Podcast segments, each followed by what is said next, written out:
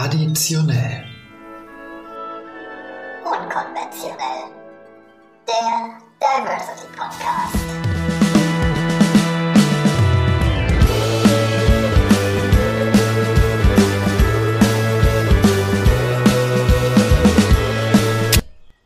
Und willkommen zurück bei Traditionell Unkonventionell, dem Diversity Podcast. Mittlerweile sind wir sogar bei Folge 5 angekommen und dieses Mini-Jubiläum feiern wir, indem wir wieder außerhalb des Universitätsarchivs aufzeichnen. Heute haben wir uns gedacht, mit unserem Gast gehen wir an einen ganz besonderen Ort, ein Ort, der vor wenigen Tagen von drei Ministerpräsidenten, einer Grußbotschaft der Bundeskanzlerin eingeweiht wurde und mit vielen, vielen Millionen Steuergeldern finanziert wurde. Wir sind heute im Deutschen Zentrum für integrative Biodiversitätsforschung. Was es mit dem Gebäude auf sich hat, hm, darum geht es heute nicht wirklich, sondern es geht heute tatsächlich um äh, Diversität in äh, den Medien, aber auch in, um Diversität in Lebensläufen. Dafür haben wir uns einen besonderen Gast eingeladen, den ich jetzt ganz, ganz herzlich begrüße. Nadia Kailuli. Nein, Kai, Kailuli. Ich habe es schon wieder falsch gesagt. Das ist wundervoll, Ja. aber ich bin gerade total begeistert. Das, was du machst, mache ich ja immer nur mit einem Prompter und er hat das jetzt hier einfach so freestyle gesprochen und es steht noch nicht mal auf deinen Karten. Ich bin total begeistert von deinem Moderationstalent. Danke, danke. Das liegt daran, dass wir im Vorgespräch ja schon zwei, drei äh, Schlucke von unserem Wein genommen haben. Ich habe nämlich in einem Podcast gehört, dass du am liebsten so Kneipengespräche führst. Und Ja. das ist jetzt quasi so ein äh, akademisiertes Kneipengespräch. Äh, ach so, genau. Ich krieg jetzt gerade von unserem Podcast-Produzenten, was wir nicht rausschneiden, ähm, die Auftaktkategorie. Nadja, erstmal total cool, dass du heute aus Hamburg trotz Bahnverspätung nach Leipzig gekommen bist. Yes. Äh, und du wirst auch nicht nur, bist nur, nicht nur eingeflogen tatsächlich für den Podcast heute, sondern du wirst auch ein bisschen die Leipziger Kneipenszene unsicher machen, hast du gesagt? Ja, ich dachte, also ich mag das ja sehr gerne, dass, also erstmal freue ich mich überhaupt, dass wir das hier face to face machen. Ja. Äh, ja, Auch da, darauf erstmal Prost, ne? Danke. So. Weil man vor ein paar Monaten hätten wir wahrscheinlich noch einen Zoom-Termin oder sowas ausgemacht. Äh, Darüber freue ich mich und schon immer mochte ich es, wenn ich schon irgendwo hin muss beruflich, dann bleibe ich auch gerne dort, weil ich finde, es äh, ist ja nichts schöner, wenn du dann diesen Ort auch noch irgendwie dir anschauen kannst. Und äh, Leipzig war ich äh, für Steuerung F tatsächlich auch vor kurzem mal. Und deswegen freue ich mich nochmal hier zu sein, in einen Freitagabend hinein sozusagen. Ja, das ist immer was ganz Besonderes, so Freitagabend äh, und nicht unter der Woche, wo glaube ich, wenn du von außen kommst, dann kennst ja nicht so wirklich die großen Kneipen, wo man dann hingeht oder so. Von daher wird es heute Abend ganz toll. Aber über Leipzig reden wir vielleicht äh, später noch, wie du von NRW über Bayern äh, jetzt vielleicht demnächst dann irgendwann perspektivisch nach Leipzig kommst. Ähm, jetzt hat Jan mir aber ähm, unsere unsere erste kleine Aufgabe zugeschoben. Jan, unser Podcast-Produzent, der hier auch so alles fleißig aufgebaut hat, der möchte immer, dass wir miteinander ins Gespräch kommen und er hat irgendwas vorbereitet. Ich weiß nicht, was kommt. Okay. Von daher, ich entschuldige mich jetzt schon mal. Ähm, äh, Icebreaker. Smalltalk und Kennenlernen kann absurd und unangenehm sein. Um das noch unangenehmer zu gestalten, sind hier Fragen zum Kennenlernen aus der Bravo Whoop Whoop. Ist das eine Kategorie der Bravo-Zeitung oder was? Faszinierend. Ähm, Nadja, wann hast du das letzte Mal eine Regel gebrochen? äh, jetzt gerade. Die Regel hieß nicht, Die nicht Regel trinken vor der hieß, Kamera. Äh, Im Interview nichts trinken. Oh. Also habe ich jetzt eigentlich ja heute heute eine Regel gebrochen. Ich müsste jetzt gerade äh, ganz kurz überlegen. Ähm, ich habe wohl ganz kurz eine ganz schlimme Regel gebrochen, auf die gehe ich jetzt hier vor der Kamera lieber nicht ein. Das machen wir dann danach. Wirklich, Ähm, das interessiert. Das kannst du nicht machen. Jetzt denken sich alle so, ich auch. Also ich denke mir jetzt ja. so, Ja, aber das Welche- ist der Cliffhanger. ist, äh, Ja, das mache ich jetzt lieber nicht. Nächste Frage. Wie viele Selfies nimmst du auf, bevor, du dir, bevor dir endlich eins gefällt? oh, ähm, das geht schon in, ja, das sind schon einige. Und dann aber, dass ich dann oft dann auch das erste nehme tatsächlich. Also ich nehme schon so fünf, sechs, sieben, nehme ich schon auf und nehme dann oft aber eins von den ersten drei. Aber bist du jemand, der bei Insta so ganz viele Selfies macht? Also ich habe sehr Nee. viele Fotos von dir da gesehen, aber Ja. das waren jetzt nicht so die typischen Selfies. Ähm, waren es nicht, also ich glaube, es ist lange her, dass ich was bei Insta gepostet habe, aber ich schicke Freunden sehr gerne Selfies. Okay, aber die müssen ja dann nicht super perfekt sein. dann Ach, kommt's- doch, bitte. Entschuldigung, die sollen sich schon denken, das ist meine Freundin. Ja, da muss ich aber auch sagen, äh, ich bin da ja nicht so der Selfie-Typ, ne? Ich, Nee, ähm, du lässt dich lieber? Ja. Ich bin tatsächlich auch so, ich lasse an, an, an der Uni jedes Jahr neue Pressebilder machen und auch Ach, nur von einem wirklich? Foto, ja, auch von einem bestimmten Fotografen, weil der muss mit meiner Eitelkeit klarkommen. Also, Ah. Ich meine, ich bin schwul, ich bin über drei, äh, ich bin 29 und äh, das muss natürlich immer perfekt sein, weißt du, man muss Ich ja bin über, ich bin 29. ja, Also. natürlich bin ich 29, Punkt aus Ende. wir reden, äh, wir kommen zur nächsten Frage. Ähm, welchen Song könntest du jetzt sofort auswendig vorsingen? Uh. Uh. Äh, ich glaube, jeden Song, wo ich denke, dass ich mitsingen kann, ist per se falsch. Aber auch nicht so Kinderlieder oder sowas? Oder zählt das nicht als Songs? Wahrscheinlich. Nee, also als Kinder wäre. Nee, das, das nicht. Also mir kommt das Erste, was mir kommt, weil ich mich daran erinnern kann, dass ich das immer versucht habe mitzusingen. Ich bin ja ein Dorfkind, ich bin ja im Dorf, auf dem Dorf groß geworden. ist äh, über den Wolken muss die Freiheit so grenzenlos sein. da, da, und dann mach ich immer, da, da, da, keine Sorgen, sagt man, liegt die Freiheit verborgen. Und Aber bist du jemand, der dann auch bei Konzerten so richtig mitgrölt? Nein, bei Konzerten stehe ich sowieso ganz gerne in der letzten Reihe. Dieses ganz vorne mitmachen, da denke ich mir immer so, ne, ist mir viel zu. Außerdem ist der Weg von der ersten Reihe zum Mitgrölen bis an die Bar viel zu weit. Ich Stich. wusste, wir sind uns sympathisch, das passt. ähm, Stich aber ähm, tatsächlich, ich, ich bin bei Schlagern auch sehr, sehr sattelfest. Ich kann fast so die, die Mainstream, also nicht, nicht Helene Fischer, sondern wirklich Ja. so die Klassiker, ähm, weil ich mit meiner guten Freundin Susi, Grüße gehen raus, ähm, in Nicht-Corona-Zeiten regelmäßig zu Dieter Thomas Kuhn gehe und wir dort richtig äh, mitgrölen und mitsingen und äh, von daher kann ich auch über den Wolken mitsingen. Ja, ja, kannst du. Äh, Ich finde das aber auch nett. Manchmal denke ich mir aber, du bist auf irgendeiner Fete, lange ist es her, aber bald kommt's wieder oder im Auto und dann kommt irgendwie so ein Song und du bist wirklich erschrocken über dich selbst, dass du mitsingen kannst. Das stimmt. Äh, Zum Beispiel Barbie Girl, ja, I'm a Barbie Girl in my Barbie World oder so. Und auf einmal sitzt du im Auto, ist es Stau und du singst mit. Und du denkst ja, warum? Ja, äh, dieses Fremdschämen, das hast du tatsächlich. Äh, mir geht das so mit, oh Gott, ähm, ja, wir sind ja heute ehrlich, ne? Ähm, Westlife. Ich war der übelste Westlife-Fan als kleiner, schwuler Junge auf dem Dorf. Ich habe mir alle CDs gekauft, auch bei der Klassenfahrt in Hamburg. Da bin ich extra ins Kaufhaus gefahren, um mir alle CDs zu kaufen. Ich bin heute noch textsicher und wenn die im Radio kommen, denke ich so, oh mein Gott. Also, you can do it. ja, ja, für Backstreet Boys bin ich einfach zu jung, ne? Also, Ja, da kann ich wieder mitmachen. Aber kannst du sorry. heute noch die Texte singen? Äh, Wenn sie dann laufen, ich würde jetzt nicht äh, Everybody. Play, everybody, ja. Ich kann Yeah, auch die, yeah. ich kann auch die, die, die Moves machen. Ah, ich kann auch cool. dazu tanzen, ja. Oder quit playing games with my heart. Heart. Ja, das stimmt. Ja, oh also wenn es dann läuft, aber ich meine, jetzt muss man auch dann auf welcher Party läuft schon Backstreet Boys. Auf allen, bei denen ich was mit der Playlist zu tun habe. also nein, du bist sehr recht herzlich Du hast eingeladen. jetzt meine Nummer. Äh, ja, definitiv. Nee, die hat noch Jan, aber das kriegen wir nachher schon hin. Ähm, und äh, ich freue mich erstmal, äh, dass äh, diese Auftaktkategorie so gut geklappt hat. Ja. Und jetzt steigen wir mal ein bisschen ein. Wir haben dich ja zum Thema Diversität, ähm, im weitesten Sinne Diversität in den Medien eingeladen, aber auch zum Thema Lebenslauf.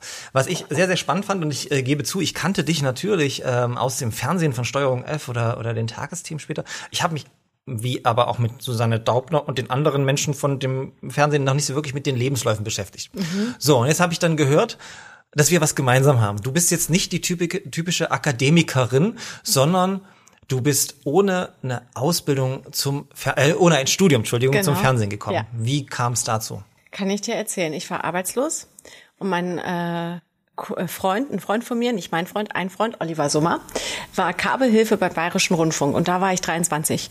Und Olli schrieb mich an und meinte so, hey, die machen ein spontanes Casting, würde es heute nicht mehr geben, im Parkcafé in Nürnberg, weil er das gesehen hat beim Bayerischen Rundfunk, dass es da aushing. Ähm, und dann hat er mir gesagt, im Parkcafé kannst du einfach hingehen und da castet der Bayerische Rundfunk neue Gesichter für ein neues Jugendformat. Und ich war, wie gesagt, gerade meinen ersten Job verloren. Äh, und bin Hattest du da schon in Bayern gearbeitet? Weil Nein, du kommst nein. ja aus Ach so. NRW und dann bist du nach Bayern Genau, gefahren? ich bin, oder? Mhm. ich hatte in, ich habe in Bayern meine Ausbildung gemacht, deswegen bin ich nach Bayern gekommen, habe dabei Suse Linum, hat da- ich glaube die Firma gibt's gar nicht mehr, kann man schon noch nennen, äh, großen Außenhandelskauffrau gelernt, äh, habe nichts gelernt, habe nur die Weihnachtsfeiern organisiert. Ich habe im Studium im Bachelor Geschichte jetzt auch nicht so viel gelernt. Ja, ich habe auch äh, Networking gelernt, weil ich musste immer zum Metro und habe dann irgendwie ge- mir auf dem falschen Parkplatz und so. Also das war schon auch gut. Ich Ja. will es nicht bereuen. Ich fand die Ausbildung gut. Aber dann nach der Ausbildung kam der erste Job in der Agentur und so und dann war sechs, nach, egal, habe verloren, hatte keinen Job und dann bin ich ins Parkcafé nach Nürnberg gegangen, weil ich in Nürnberg gewohnt habe und habe da vorgesprochen vor einem Gremium vom Bayerischen Rundfunk, Journalistinnen, die JournalistInnen, das muss ich mir noch, ich sage so oft, ich lasse dieses Ja, über, über Gendern reden wir nachher Ja, auch. ja. Ja. Also du, aber wahrscheinlich waren es gar nicht so viele Journalistinnen, oder? Es waren Doch, es war eine Jury, zwei, zwei, zwei Okay, Frauen, zwei cool. Männer. Mhm, ganz da. Und das ist, ich bin drei, da war ich drei. Oh Gott, es ist lange her. Ich möchte es gar nicht sagen. Bitte verrat mein Alter nicht. Die Leute sollen alle noch glauben, ich Äh, Du bin bist jung. 29. Ja, genau. Woran- Ganz klar. Sieht man, ne? ja. Naja, so kam das. Und dann war ich beim Bayerischen Rundfunk und vom Bayerischen Rundfunk bin ich dann zum Westdeutschen Rundfunk, also zum WDR. Und vom WDR bin ich dann, also ich bin gar nicht innerhalb der Sender gewechselt, sondern ich bin innerhalb der Städte gewechselt. Ich war in Nürnberg und dann wollte ich da nicht mehr sein. Dann bin ich nach Nordrhein-Westfalen äh, zurück zu meinen Eltern. Äh, da wollte ich dann auch nicht mehr sein, obwohl ich meine Eltern sehr gern hab. Dann bin ich nach Hamburg. Äh, da bin ich immer noch, aber ich bin nie gewechselt, weil der Job es gefordert hat, sondern weil ich privat eine Veränderung wollte. Aber jetzt muss ich, du, du bist ja nun nicht gerade, also Klischees, Achtung, Mhm. Klischeeschein, Bayern. Unglaublich spießig und konservativ. Ja. Du wirkst nicht so. Wie hast du dich als sozusagen NRWlerin in Bayern äh, äh, gefühlt? Jetzt kommt ein ganz interessanter Punkt. Ich glaube, ich habe den Job auch verloren, weil ich nicht Bayer war. Also Bayerin. Ich, Bayerin. nee, wirklich, also irgendwann, also ich habe den Job auch verloren, weil ich wirklich eine kleine Rebellin war. Ich glaube, heute mit meinem Alter, das ich nicht verrate, bin ich anders drauf als mit Mitte 20. Da war ich schon ein bisschen rebellisch. Ich habe mich, habe mir nicht gerne was sagen lassen von meinem Chef. Ähm, war so ein bisschen so, ne? Und ich bin immer von Nürnberg nach München gefahren, kam auch ehrlicherweise ein paar Mal zu spät und so. Und ich glaube, das hat dir nicht gepasst. Und ich wurde tatsächlich O-Ton, ähm, mein Vertrag wurde beim Bayerischen Rundfunk nicht verlängert. Pass auf mit dem Satz, ja, man merkt langsam, dass du auch nicht studiert hast. Und wir sind ja die öffentlich-rechtlichen Bildungsauftrag und du hast ja nicht studiert. Und da dachte ich nur so, wer ist jetzt hier eigentlich der Dumme? Ich meine, ich weiß das schon die ganze Zeit. Ich arbeite seit fast drei Jahren für euch. Wenn es euch jetzt erst auffällt, Glückwunsch. Und das war die Ausrede. Klingt nach einer Ausrede. Die hätten einfach sagen können, Fräulein, entweder du bist hier um 8.30 Uhr in einer Konferenz oder du bleibst draußen. Ja, hier stehen ganz andere an, die den Job haben wollen. Aber wie hast du dich damals da gefühlt, als diese Ansage kam? Weil du sagst ja selber, die wussten drei Jahre lang, du hast es nie verheimlicht, Ja. dass du nicht studiert hast. Äh, Klammer auf, meiner persönlichen Meinung, äh, das qualifiziert äh, dich genauso viel oder wenig wie äh, andere. Weil es gibt so viele studierte Leute, die IdiotInnen sind, also die kenne ich nun mal Leute an der Uni. ähm, also von daher, du hast drei Jahre einen guten Job gemacht, Geil, wie du dass meinst. wir ja? jetzt auch hier von der Uni sitzen, ne? Oder du besser gesagt, äh, ich bin ja, also Ja, wir reden hier ganz ja. offen bei traditionell, unkonventionell. Ähm, ich habe äh, auch Probleme gehabt mit dieser Überakademisierung und ich glaube auch nicht, dass ein Doktortitel einen zu einem besseren Menschen macht oder Mhm. dass man in bestimmten Themenbereichen qualifizierter ist. Also jetzt mal ehrlich.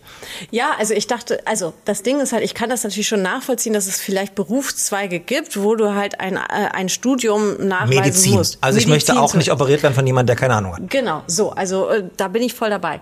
Aber ich finde, wenn du jemanden anstellst und äh, aufgrund von einem Casting, das ist ja eine, Ja. eine lange, also Casting, dann Workshops und so, es hat schon gedauert, bis ich den Job dann auch bekommen habe, du deine Qualifikation irgendwie hinstellst oder deine deine Basis hinstellst, wo du dich natürlich noch mal weiterbildest. Es ist ja nicht so, dass ich mich auch weitergebildet habe, äh, finde ich es schon, also sagen wir es so, to make it short, ich wurde, glaube ich, innerhalb meiner ersten Berufserfahrung mit Mitte 20 noch nie so diskriminiert aufgrund meiner Ausbildung wie damals. Also ich habe O-Tonmäßig den Satz auch gehört von KollegInnen, damals habe ich nur Kollegen und Kolleginnen gesagt, von KollegInnen, die mir gesagt haben, ey, du hast ja nicht studiert. Was willst du hier eigentlich mitreden? Morgens um 8.30 Uhr auf unserer Themenkonferenz. Wo ich mir denke, Moment mal, aber ich bin doch auch ein Zuschauer. Oh, Zuschauerin.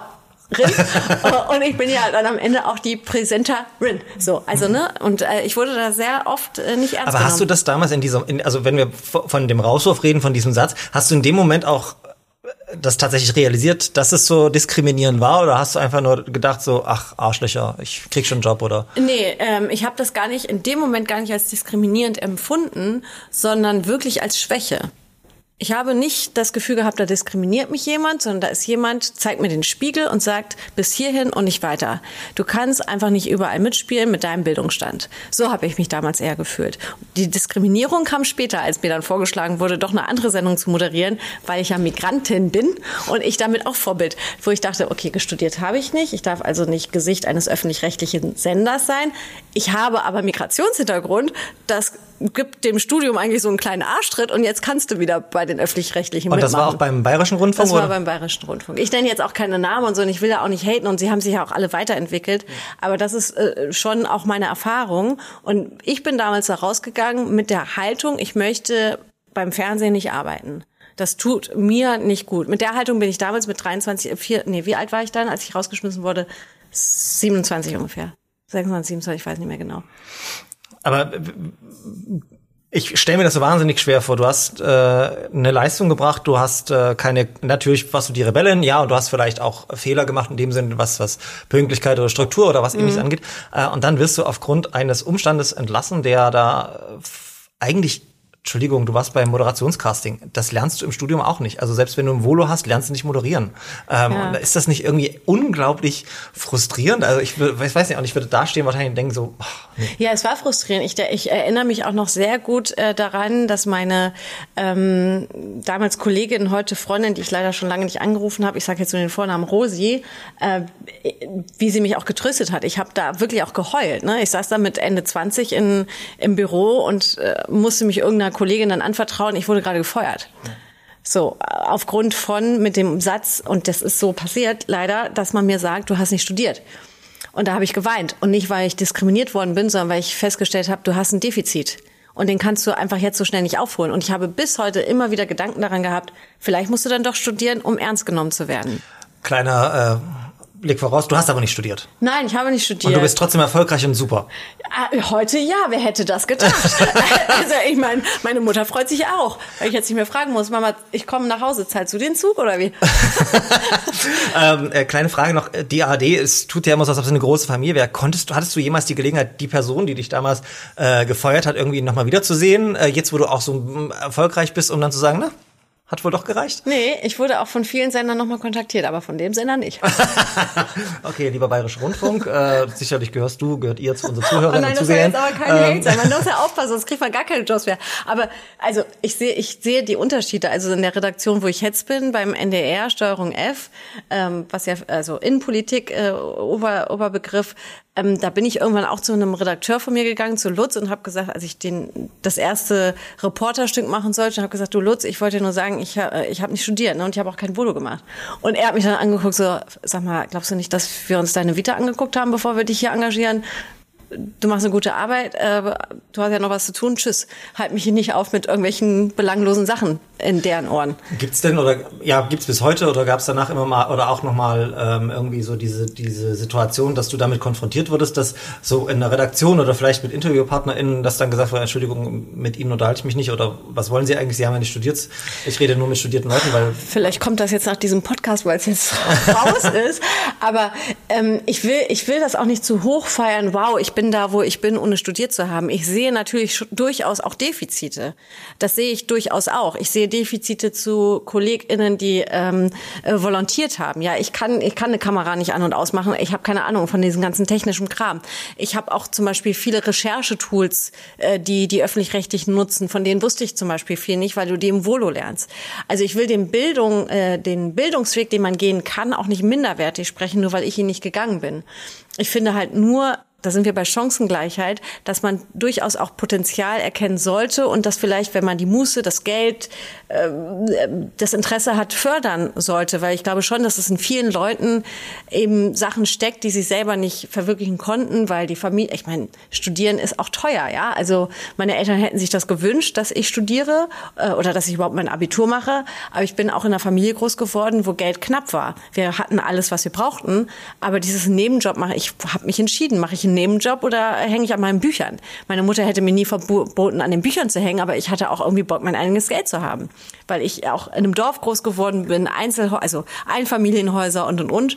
Und der Anspruch war natürlich schon da, das muss man auch ganz klar sagen. Und ich bin froh und dankbar, dass ich auch durch den Bayerischen Rundfunk durch bin, weil es auch eine Schule war. Natürlich war wahrscheinlich auch eine wertvolle Erfahrung. Ja. Aber ich glaube, es ist auch in, gewisser Weise typisch deutsch, also wenn, wenn man es ganz hart mit dem amerikanischen System vergleicht, dass es manchmal nicht um die eigentliche Leistung in dem Feld geht, sondern um irgendwelche Abschlüsse, um irgendwelche äh, Titel, die man hat. Und da bin ich der Meinung, dass das relativ schwierig ist. Ich bleib dabei, natürlich, Medizinerin sollte man äh, nur sein, wenn man äh, tatsächlich auch vernünftig Medizin studiert hat.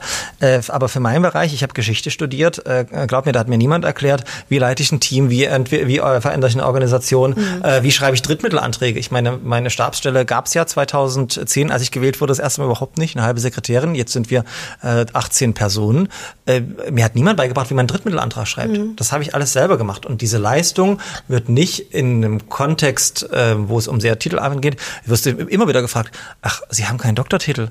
Also, nö, ich nehme irgendwann mal einen Ehrendoktortitel, den würde ich nehmen, falls jemand einen übrig hat, ne? Also Ja. finde ich gut. Äh, aber ich finde es auch völlig okay, dass ich jetzt äh, MitarbeiterInnen habe, die teilweise höher qualifiziert sind als ich, was das Akademische angeht. Ich habe den größten Respekt davor, weil ich ganz klar sage, ich hätte keinen Bock, mich jahrelang hinzusetzen, eine Doktorarbeit zu schreiben. Muss ich ehrlich sagen, dafür Ja. wäre ich nicht geeignet. Ja. Aber ich habe eine Abteilung aufgehört, habe Drittmittel eingeworben, mache jetzt einen Podcast ähm, und das geht irgendwie auch, ohne dass man da Ja, und einen Master so- in Philosophie studiert hat. Ja, und es gibt zum Glück auch Leute, die das fördern. Also ich bin ja seit äh, März 2020 äh, im Moderationsteam von dem Mittagsmagazin, dem ARD Mittagsmagazin. Da muss ich auch sagen, die Redaktionsleiterin Bettina Schön, ja, die weiß das auch, dass ich nicht studiert habe. Und ich, als sie mich gefragt hat, ey, ich kann mir das vorstellen, dass du hier das Mittagsmagazin moderierst, da hatte ich auch, ich dachte, super, mit äh, Politikern irgendwie wirklich relevante politische Gespräche zu führen in einer Live-Sendung, habe ich auch erstmal die Hosen voll bekommen. Da muss ich auch sagen, da war eine Redaktionsleiterin, die an mich geglaubt hat, die gesagt hat, hey, du kommst da rein, wir wissen, was du beruflich machst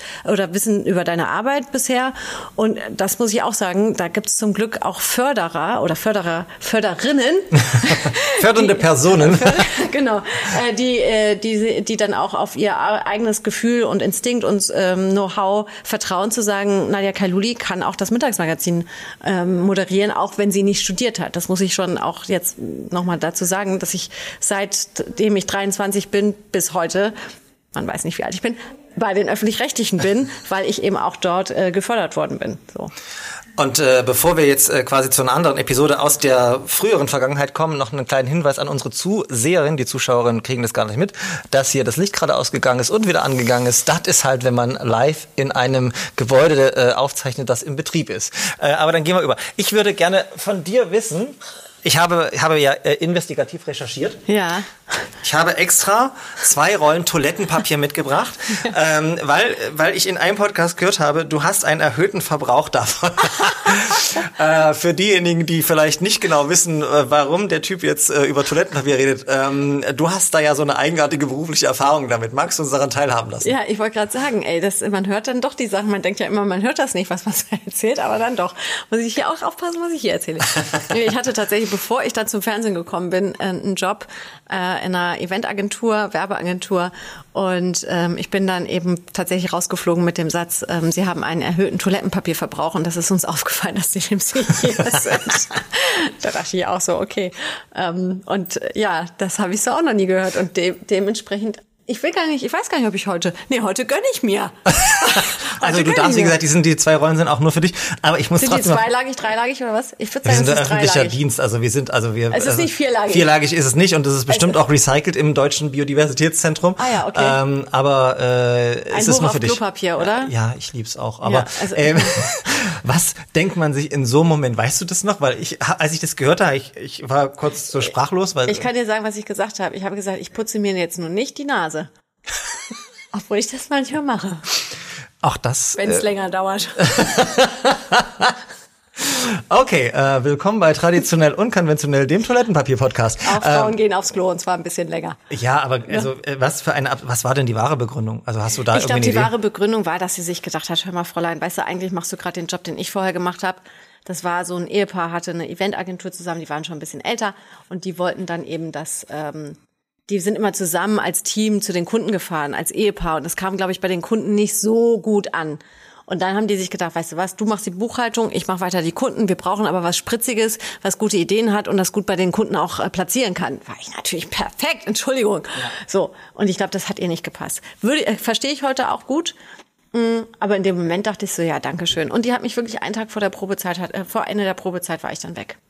Also sechs Monate durfte ich mehr Klopapier verbrauchen, als sie sonst verbrauchen. Ich würde ja heute so ganz äh, heute, äh, wenn man das, wenn man auch Zeit darüber nachzudenken, würde ich mich auch dann fragen, okay, wenn äh, die einzige Begründung ist, äh, dass äh, du zu viel Toilettenpapier verbrauchst, dann ist das aber doch eine gute kreative Agentur, weil so eine kreative Ausrede, um jemanden zu entlassen, habe ich noch nie gehört. Es, fa- da ist das dieses so, sie haben nicht studiert, passt besser.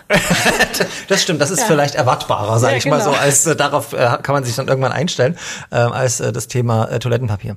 Ähm, du hast vor uns äh, selber gesagt, äh, du, du warst nicht akademisiert genug, um zu moderieren, aber du hattest Migrationshintergrund, äh, um eine Sendung dazu oder um, dir eine anbieten zu lassen. Ähm, wie ist das Thema Migrationshintergrund? Also vielleicht kannst du kurz unsere Zuhörerinnen mitnehmen, ähm, wo kommt der her, der Migrationshintergrund? Man mag es meinen am Namen, der nicht typisch Müller-Meyer-Schulze klingt. Ja, also meine Eltern sind aus Marokko sind beide in Marokko geboren und aufgewachsen und ähm, Anfang der 70er nach Deutschland gekommen. Klassische Gastarbeiterkultur, wenn man so will. Ähm, und meine Eltern haben drei Kinder und wir alle drei sind in Deutschland geboren, aufgewachsen.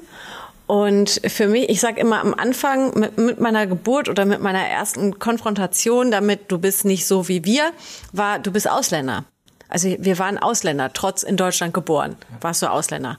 Dann ähm, hatten wir, ähm, als ich 16 oder 17 war, habe ich die deutsche Staatsbürgerschaft bekommen. Da haben wir die deutsche Staatsbürgerschaft beantragt.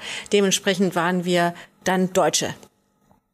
Oh, war für mich ein bisschen schwierig, ne? Ich war ja 16 Jahre lang Ausländer und dann auf einmal war ich Deutsche. Und dann war, wurde auch empfindlich reagiert, mit dem deutschen Pass zu sagen, ich bin Marokkanerin. Nee, bist du nicht, du bist Deutsche. Alles klar, okay, ich bin Deutsche. Dann warst du Deutsche und dann warst, warst du aber äh, Migrantin ja, weil irgendwie bist du ja doch nicht deutsch und auch nicht mehr Ausländer, dann bist du also Migrantin und dann war ich gut integrierte. Ich weiß eigentlich nicht, was ich bin. Ich frage mich gerade sozusagen, also für mich sind das so unglaublich viele Labels, die dir in deiner, deiner Jugend, deinem Leben so irgendwie draufgestempelt wurden. Äh, wie, wie, wie, wie findet man sich denn? Irgendwie bist du, bist du wahrscheinlich alles und nichts, oder? Ja, man ist, man ist eigentlich, ähm, am Ende bin, ist man irgendwie Mensch. Ja. ja, so, man ist Mensch, Frau und was weiß ich. Aber ich, ich wüsste, ich bin bis heute, also da sind ja viele in der gleichen Situation wie, wie ich jetzt äh, in, in Deutschland, äh, lebende Menschen mit Migrationshintergrund, mit Migrationsgeschichte, die da eine klarere Haltung haben und eine Definition haben, wie sie betitelt werden wollen ich muss sagen, ich gehöre zu denen, die sagen, ey, was, also keine Ahnung, bin in Deutschland geboren. Ich würde jetzt heute würde ich wahrscheinlich eher sagen, ja, ich bin Deutsche, so, weil ich eben den deutschen Pass habe, aber nicht weil ich den deutschen Pass habe, sondern weil ich in Deutschland geboren bin und seit Beginn meines Lebens hier lebe und noch nie woanders irgendwie eine Adresse gemeldet habe und ich auch keine Sprache besser spreche als Deutsch. Auch da mit kleinen Fehlern, muss ich leider sagen. Manchmal passiert mir das, dass ich zum Beispiel manche Wörter nicht weiß. Muss man auch dazu sagen, manche Wörter weiß ich, kenne ich, ich, höre ich auch heute das erste Mal. Fremdbegriffe oder so, mhm. muss ich ganz ehrlich zugeben. Liegt, weiß ich gar nicht, ob ich das, ob es daran liegt, dass ich nicht von deutschen Eltern bin. Aber würdest du sagen, du bist Nadja und du bist Hamburgerin? Oder bist du bist nee, das würde ich mich noch nicht trauen, weil ich den Hamburgern nicht ihr Hamburger äh, hamburgerisch sein wegnehmen möchte. Ich lebe seit acht Jahren in Hamburg. Ich äh, bin das erste Mal an einem Ort, abgesehen von meiner Kindheit, wo ich sage, so hier könnte ich auch gerne bleiben. Du hast ja irgendwie erzählt, ins Ausland wolltest du nie unbedingt, aber Hamburg war irgendwie so eine ja, Traumdestination. Hamburg, ja, Hamburg war mein Auswandern. Bist du Leipziger? Sagt man das überhaupt?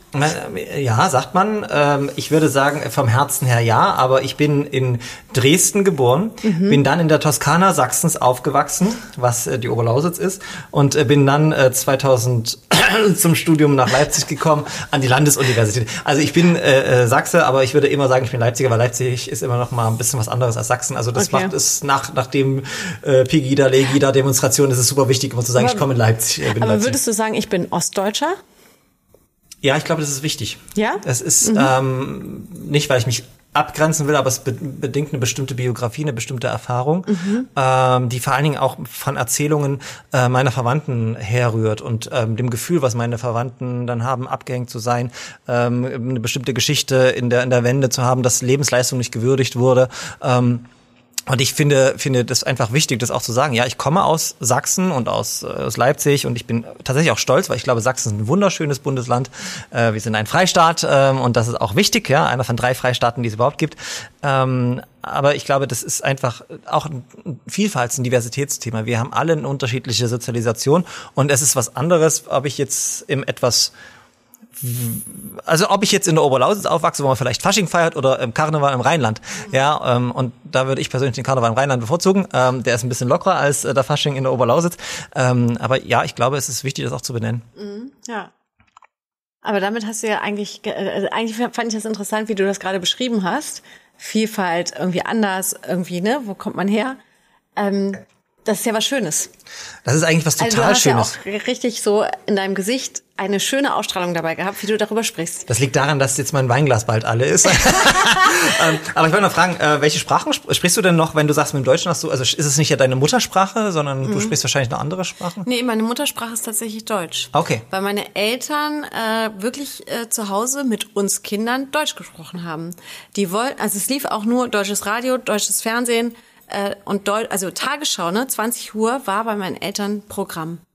Immer. Und jetzt, weißt du, also wer, wer, wie kann man denn noch mehr integriert sein als die heilige Kuh? Gut, du, wenn du jetzt beim Tatort mitspielen würdest, dann hättest du wahrscheinlich die Krone der Integration geschafft, Ja. wenn du nicht irgendwie so eine äh, Kommissarin mit Migrationshintergrund spielen würdest. Aber bei den Tagesthemen zu moderieren, das muss doch für deine Eltern auch so sein. Moderiere ich aber gar nicht. Jetzt ist es raus. Ich bin, ich dachte gerade, er hat sich versprochen, ich sag's nicht. Nee, das hatte ich, nee.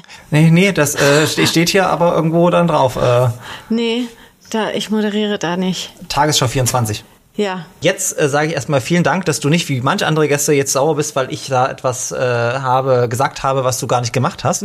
Ähm, wir nutzen jetzt aber die Chance, um unsere Weingläser aufzufüllen und eine der wunderbaren Kategorien dieser Sendungen anzustoßen. Wir hören uns nämlich jetzt und sehen uns jetzt an äh, die Studie des Monats, die heute von meinem wunderbaren Kollegen Kirill Brandt für uns aufgenommen wurde.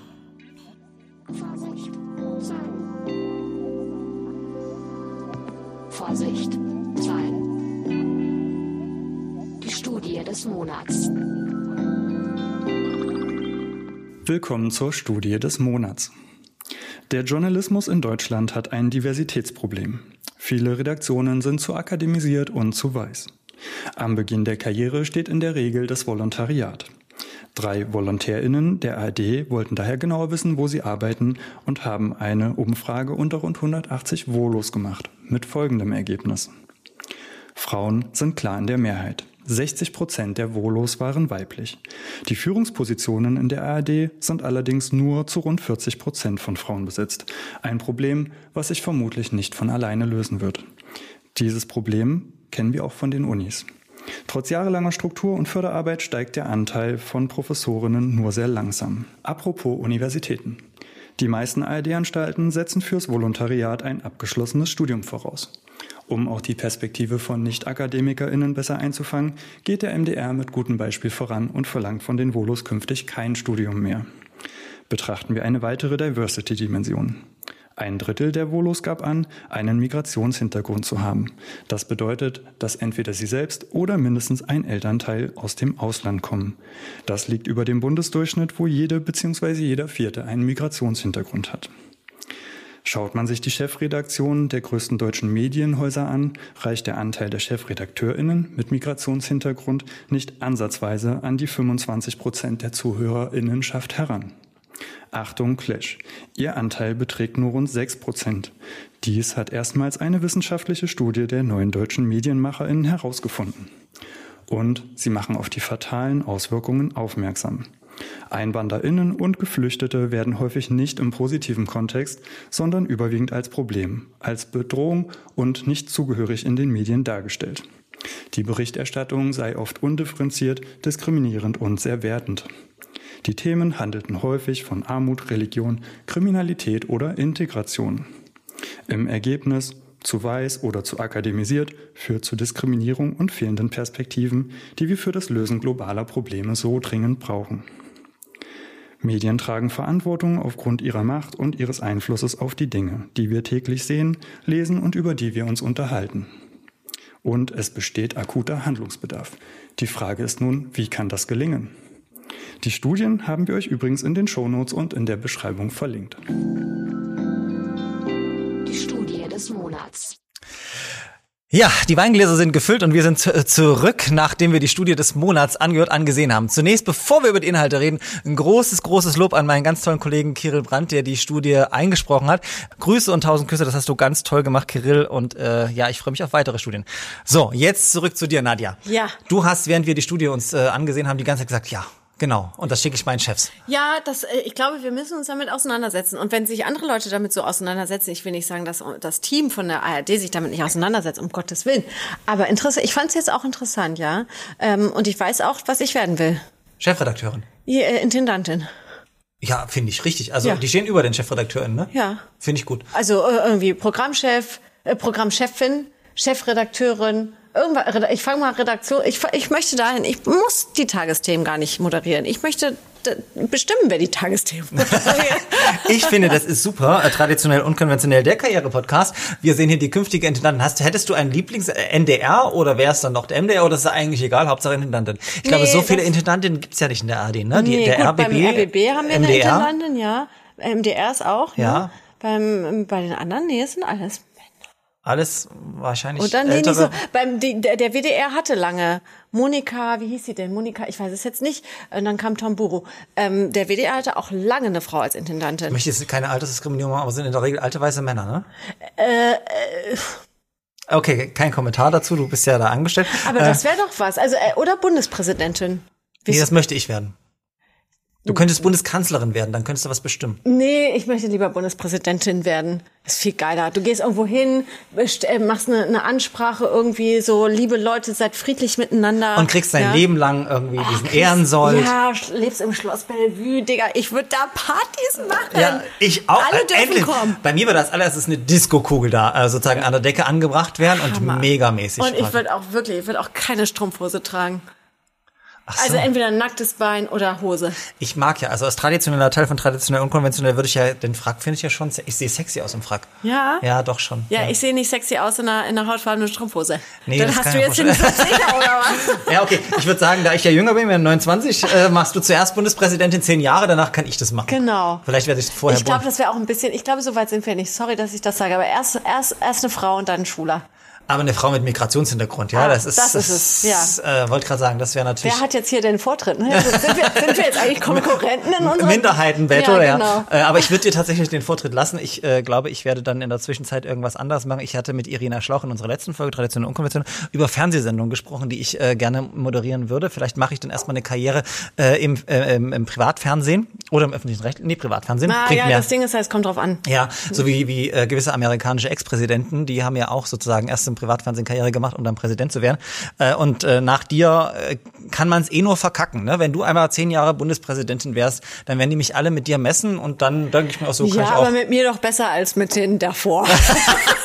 Definitiv. Also ich würde dich wählen, wenn, wenn ich in der Bundesversammlung wäre, was ich natürlich Was find äh, ich, bin. ich weiß gar nicht, was ich besser finde. Intendantin oder Bundespräsidentin? Na, erst Intendantin und dann wirst du daraus Ah, gewählt und zur Bundes, daraus weil dann so. bist du bekannt und dann wirst du ja, und Bundespräsidentin. dann hat man auch so ein bisschen so, ähm, ja, andere Qualitäten. Von jetzt auf gleich auf Bundespräsidentin wäre ein bisschen, wäre ein bisschen hart, ne? Aber könntest du, oder? Ich meine, so ein bisschen reden. Du hast ja dann, du hast Redenschreiberin und so weiter. Aber das ist eine gute Frage. Ähm, Hast du mal über Politik, also eine Karriere in der Politik nachgedacht? Ich muss ganz ehrlich sagen, da hat, äh, da denke ich an meinen Geschichtslehrer ähm, aus der Realschule, der wirklich zu mir sagte, ähm, also entweder gehst du in die Politik oder zum Fernsehen. Und da war für mich beides ganz weit weg, weil mir eigentlich immer gesagt wurde, du wirst Arzthelferin oder Krankenschwester. So, heute bin ich immerhin so im Typisch weiblich, ne, ja, typisch weibliche Berufe, ja. weiblich, äh, typisch weiblich und migrantisch, ne? Ja. Arzthelferin, Krankenschwester, so. Das, das, vielleicht noch Bürokauffrau. Das kam, war auch noch in der Empfehlung. Aber mein Geschichtslehrer hatte tatsächlich äh, gesagt, entweder Politik oder ins Fernsehen. Naja, ins Fernsehen bin ich ja schon gekommen, ne? Oh, jetzt bin ich richtig, jetzt hast du mich getriggert, jetzt habe ich Bock. Aber gut, Bundespräsidentin wäre ja der Vorteil, du wärst überparteilich. Äh, könntest du dir tatsächlich vorstellen, so diese Tippeltabeltour an einer Partei zu machen? Ich meine, wir haben aktuell stehen wir, weiß nicht, wann genau wir veröffentlicht werden, aber wir sind gerade so relativ knapp vor der Bundestagswahl. Ja, also ich muss ganz ehrlich sagen, ich habe ein Riesenproblem damit, oder ich bin zwiespältig. Ich finde es manchmal schwierig, auf äh, PolitikerInnen zu haten, ähm, weil wir sehen und merken, dass viele, gerade junge Menschen, schwier äh, einen schwierigen Weg in die Politik finden. Weil natürlich, was sollst du in der Politik, wenn du halt irgendwie bei XY, irgendeinem Unternehmen mit, dein, mit deinem Know-how, mit deinem Studium, mit deinen Erfahrungen XX, äh, eine Summe XX nach Hause bringst. Was willst du denn in der Politik? Obwohl es genau ja solche Leute auch in der Politik braucht. Wenn du überlegst, wenn du, weiß nicht, wenn du bei einem bunten Abendessen sitzt und da sitzen so viele bunte Köpfe von Menschen, die gute Gedanken, gute Impulse haben, ähm, wo man sich denkt, warum geht ihr nicht in die Politik? Aber Ich meine, die sie ganze da? Klimabewegung, das sind lauter junge, total politische Menschen.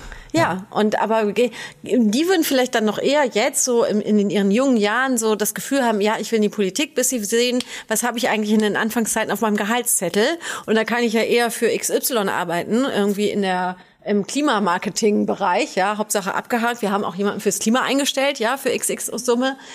Ich glaube, Geld regiert dann doch irgendwann immer wieder die Welt und wir äh, Aber es ging ja um dich. Also Um mich. du, würdest du tatsächlich so äh, Ohne Parteipolitik? Ohne Ja gut, Franziska Giffey haben sie auch gerade einen Doktortitel aberkannt, Klammer auf, wer braucht den, Klammer zu. Äh, und sie wird wahrscheinlich äh, regierende Bürgermeisterin von Berlin. Ich würde, ich würde, das ist tatsächlich eine gute Frage. Gibt es BundesministerInnen, die kein Studium haben? Ich glaube, Horst Seehofer hat keins, oder? Ich weiß es tatsächlich gerade auch nicht. Aber ich fände es mega cool, wenn es da Menschen geben würden, die sagen, ich Es habe gibt eine doch hier Ausbildung. Auch, wie heißt denn der SPDler oder ach, der im Europaparlament Martin auch, der- Schulz. Martin, Schu Martin Stimmt, Schulz Buchhändler, hatte, ja, der äh, hatte auch Ausbildung, kein ja. Studium, Ja. genau. Hm? Arbeiterkind. Ja. ähm, gibt es, glaube ich, mehr, als wir gerade gerade denken. Ob ich jetzt Parteipolitik mache, wäre mir wahrscheinlich zu einseitig. Also ich glaube, es hat seinen Grund, warum ich äh, da gelandet bin, wo ich bin, weil ich diese Vielfältigkeit eben in meinem Beruf sehr, sehr liebe. Auch wenn du eben als freie Journalistin bei den öffentlich-rechtlichen eben nicht das ist ja nicht die freie Wirtschaft, ne, dass du hier und da und umso, also ich verdiene das gleiche wie eine Volontärin, die gerade ihren ersten Film macht. Wir haben den gleichen Tagesstundensatz und so. Und das ist nicht das, was einen antreibt, sondern wirklich diese, die, das Honorar meines Berufs ist die ständige, das ständige Auseinandersetzen mit neuen Themen.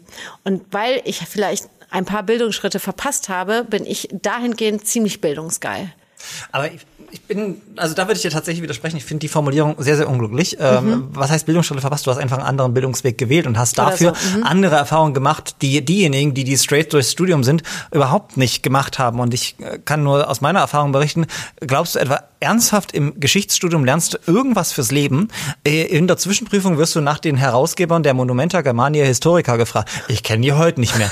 ähm, und das hat mir überhaupt nichts gebracht. Ja, okay. ähm, und das ist tatsächlich so, wo ich sage, okay, man kann sicherlich also total tolles Studium haben und Karriere in der akademischen Selbstverwaltung und wie, wie sie die alles machen, aber du hast einfach andere Lebenserfahrungen gemacht und ich glaube tatsächlich auch und das auch nochmal ähm, als, als, als persönliche Meinung, ich finde es super bewundernswert, wie du über Scheitern sprichst.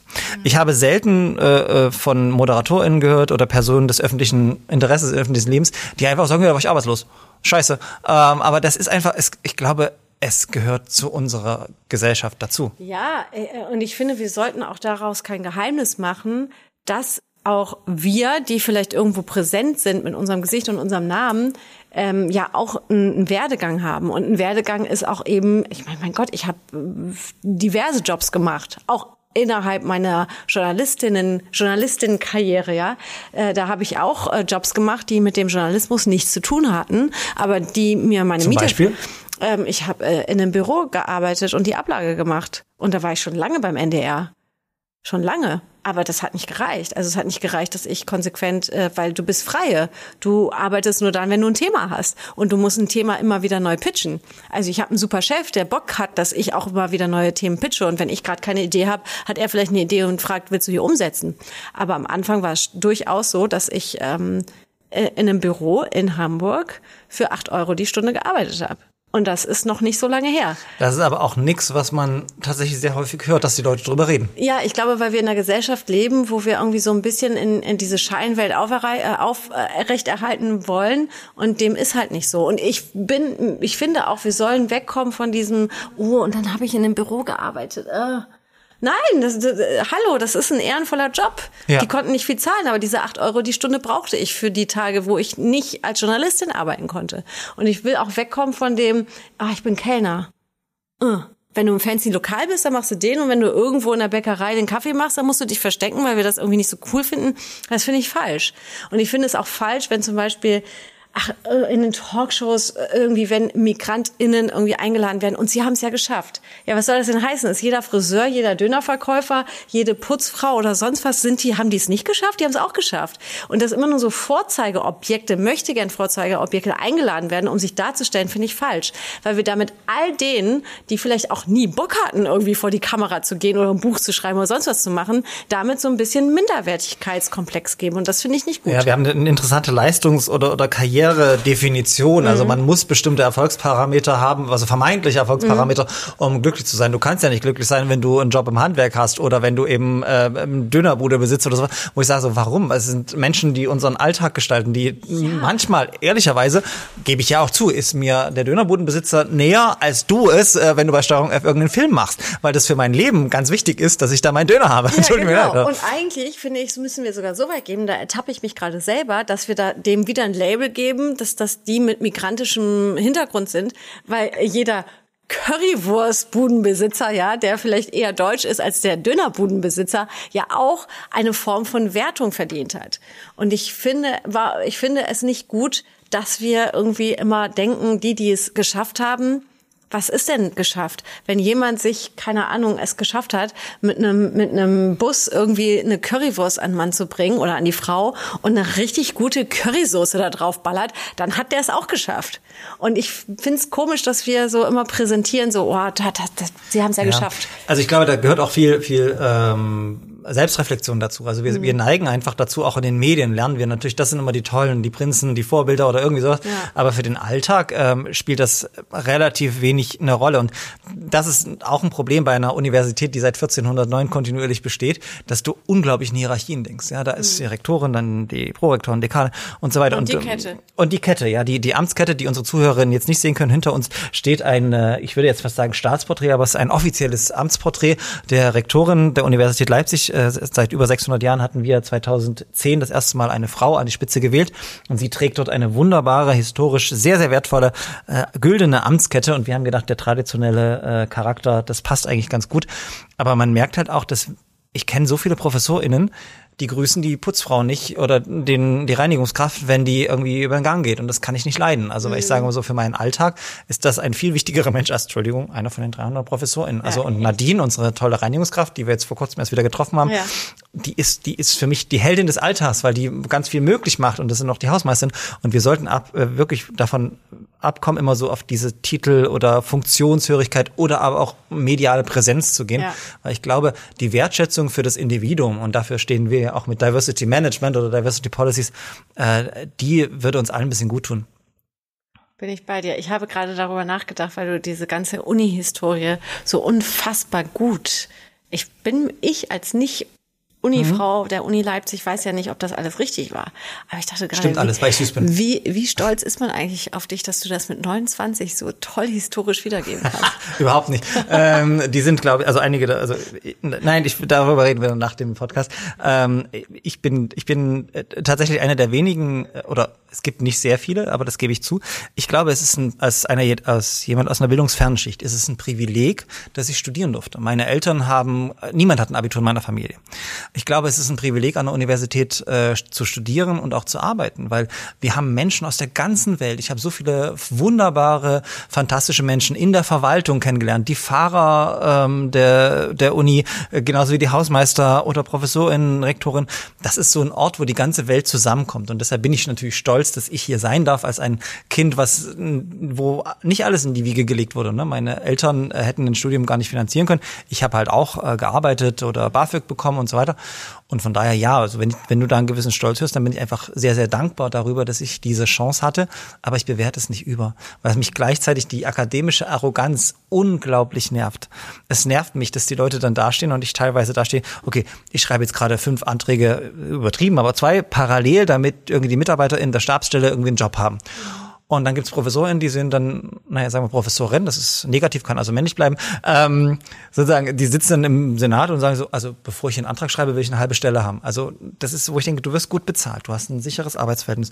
Schreib halt einen Antrag, es klappt nicht immer, aber das ärgert mich manchmal, dass das nicht erkannt wird, welches Privileg das ist, an der Uni zu arbeiten. Ja. Ja, und weil du gerade so nochmal akademischen Titel und sowas angesprochen hast, ich finde, wir müssen auch davor aufpassen, dass wir diesen akademischen Titel so hochhängen und damit Menschen, die eigentlich irgendwie überhaupt gar nicht in eine Studierichtung gehen wollen, aber das nur machen, um eine gewisse Anerkennung in der Gesellschaft zu bekommen, dass wir die nicht verballern. Weil wenn du dir anguckst, wie viele Ausbildungsstellen irgendwie oder wie viele äh, Firmen händeringend ja. Ausbildungssuchende suchen, und die scheitern damit, dass sie sagen, wir können eigentlich unseren Betrieb, ohne dass wir jetzt Fachkräfte ausbilden, nicht aufrechterhalten, weil alle meinen, sie müssen studieren, damit sie anerkannt werden. Das finde ich echt gefährlich. Ja, und sie müssen alle aufs Gymnasium gehen, was totaler Quatsch ist, wenn die Kinder unglücklich sind. Ich kenne sozusagen so viele Eltern, wo dann äh, klar ist, dass sie die Hausaufgaben machen und ihre mhm. Kinder da drin. Und die, für die Kinder wäre es vielleicht besser, wenn sie auf eine Oberschule oder wie auch immer das dann heißt, mhm. gehen würden. Das finde ich ganz schlimm, dass wir mittlerweile so ein System haben, wo, okay, du hast jetzt keine Abitur so, wow, hast es nicht, hat's nicht gereicht. Na meine Güte, weißt du, wie viele Menschen an, in meinem Jahrgang ein Abitur haben, Ja. wo ich gedacht habe, ey, die sind zu blöd, einen Toaster zu bedienen, wirklich. Und mit denen habe ich teilweise im Geschichtsstudium angefangen, weil wir keinen Numerus Clausus hatten und die haben dann irgendwie wieder alles in der, Ö- gelernt, was wir in der 11. und 12. schon hatten. Also es ist kein ja, und ich Kriterium. glaube, wenn du da, wenn du das Abitur unter anderen äh, Qualifikationen aufstellst, ja, oder andere Prüfungsfächer anbietest, dass dann der ein oder andere oder die ein oder andere dann eben auch auf einmal eine Prüfung ablegt, wo die oder derjenige die gerne liest und auswendig lernt, nicht mehr mithalten kann. Ja, also es gibt, es geht ja immer um Qualifikation. Ich war auch jemand, ich kann nicht gut lesen und mir merken. Wenn mir jemand eine Geschichte erzählt, dann sind wir wieder beim Kneipengespräch, das nehme ich mein ganzes Leben lang mit. Steht's im Buch, habe ich Probleme damit, mir das zu merken, weil meine Gedanken die ganze Zeit weggehen. Aber wenn ich jemanden ins Gesicht, in die Augen gucken kann, dann merke ich mir das. Wäre mein, äh, wäre Abitur in dem Sinne so gewesen, dass ich die ganze Zeit face-to-face Unterricht nur mit meinem Lehrer oder Lehrerin gehabt hätte, äh, hätte ich heute ein Einser Abitur. Ich, ja, glaube ich schon, aber es gibt auch unglaublich viele schlechte Lehrerinnen. Ne? Also ähm, das muss man auch sagen. ähm, und ich, ich glaube, ich bin auch, äh, ich bin ein bisschen zu faul gewesen, um auswendig zu lernen, aber bestimmte Dinge sind logisch. Bismarcks außenpolitische Konzeption war für mich schon immer logisch. Ähm, aber irgendwelche Vektoren, die in der Mathematik dann waren, wo von links oben nach rechts unten ein Pfeil geht, frage ich mich bis heute, was wolltest du eigentlich von mir? ähm, von daher reden wir nicht drüber, sondern reden wir über dich und ähm, du hast ähm, vielleicht nicht so viele akademische Titel, aber du hast Preise bekommen. Und einen ganz besonderen, ähm, den hast du 2020 bekommen für eine Reportage, den Grimme-Preis für deine Doku über äh, die Sea-Watch, wo du mit äh, der Kapitänin Rakete, heißt sie eigentlich Rakete oder Rakete? Nee, Rakete. Rakete unterwegs war. Vielleicht äh, erzählst du erstmal, wie es überhaupt dazu kam, was war das für eine Doku und äh, genau. Also, ähm, eigentlich sollte es gar keine Doku werden. To face it, ja. Wer will schon eine Doku über Seenotrettung sehen? Niemand, damals. Ja, to be honest. So, ähm, ich war 2016, glaube ich, das erste Mal auf einem Seenotrettungsschiff von SOS Mediterranee für den WDR und dann auch NDR. Der NDR sieben Tage hat dann auch noch mal eine Auskopplung von gemacht und habe eine Reportage über die Seenotrettung gemacht. Ähm, als ich das damals gehört habe, so vor der libyschen Küste fahren deutsche ehrenamtliche äh, Menschen aus der Zivilgesellschaft in so einem Schiff dorthin, um Menschen in Seenot zu retten. Dachte ich so, okay, krass, das muss man ja irgendwie abbilden. Und darüber habe ich eine Reportage gemacht mit meinem Kollegen Harris, der war damals dabei als Kamera. Und ähm, das Thema lässt einen dann natürlich nicht mehr los. Für mich nicht, ohne dass ich jetzt aktivistisch bin oder so, aber journalistisch interessiert daran, was passiert da draußen eigentlich. Und äh, als wir 2019 gedacht haben, also bevor wir auf dieses Schiff gegangen sind, habe ich mit meiner Redakteurin Anna Ort und Sven Lohmann vom NDR darüber geredet, so krass, vor der libyschen Küste ist gerade kein europäisches Seenotrettungsschiff im Einsatz, obwohl man weiß, es gehört oder es ist die tödlichste Fluchtroute der Welt.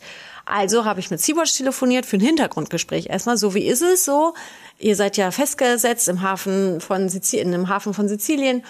Ähm, wann fahrt ihr wieder raus? Wie ist die Lage? Könnt ihr mir sagen, wer ist da gerade hier? Bla, tralala. Und dann stehe ich im Supermarkt und kriege einen Anruf von Sea-Watch, von der Pressestelle. Nicht, weil ich sie kenne, sondern wegen einer journalistischen Anfrage. Das muss man dazu sagen. Also wir würden jetzt am 4. Juni oder so ist das für Schiff freigesetzt worden. Äh, Wir würden dann wieder rausfahren.